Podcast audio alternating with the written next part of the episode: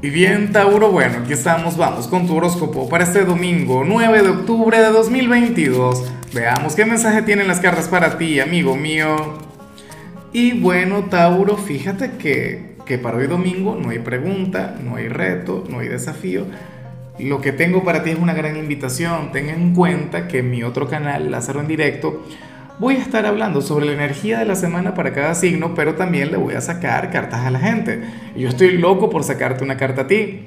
Ahora, en cuanto a lo que sale a nivel general, amigo mío, amiga mía, pues bueno, fíjate que, que sale esa energía tan bonita, esa energía que me gusta tanto, porque para el tarot ocurre que tú eres aquel quien se tiene que enfocar en el pequeñín del hogar qué sé yo, en algún hijo, algún nieto, algún sobrino. X, eh, el hijo de tu vecino, si es que son amigos o algo, aquel ahijado, Tauro, pero es que resulta que, que esta persona va a sentir una gran fascinación por ti, esta persona de alguna u otra manera te va a copiar, puede ser inclusive aquel hermano menor, ¿sabes? Pero, pero está muy bien y yo espero que tú le reconozcas, yo espero que tú te des cuenta mira, la única manera de que no se cumpla esta señal es que no haya algún niño en tu vida. Es la única, bueno, puede ser inclusive un adolescente, ¿por qué no?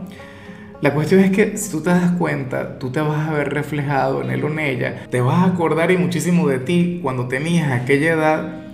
Y, y tú sabes lo que más me gusta, que de alguna u otra manera tú le puedes brindar aquellos consejos, aquella guía o inclusive aquel afecto que tanto necesitabas en aquel momento y, que no te lo dieron.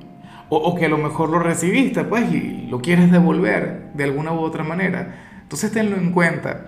Me parece una energía maravillosa, pero que al mismo tiempo trae consigo una gran responsabilidad.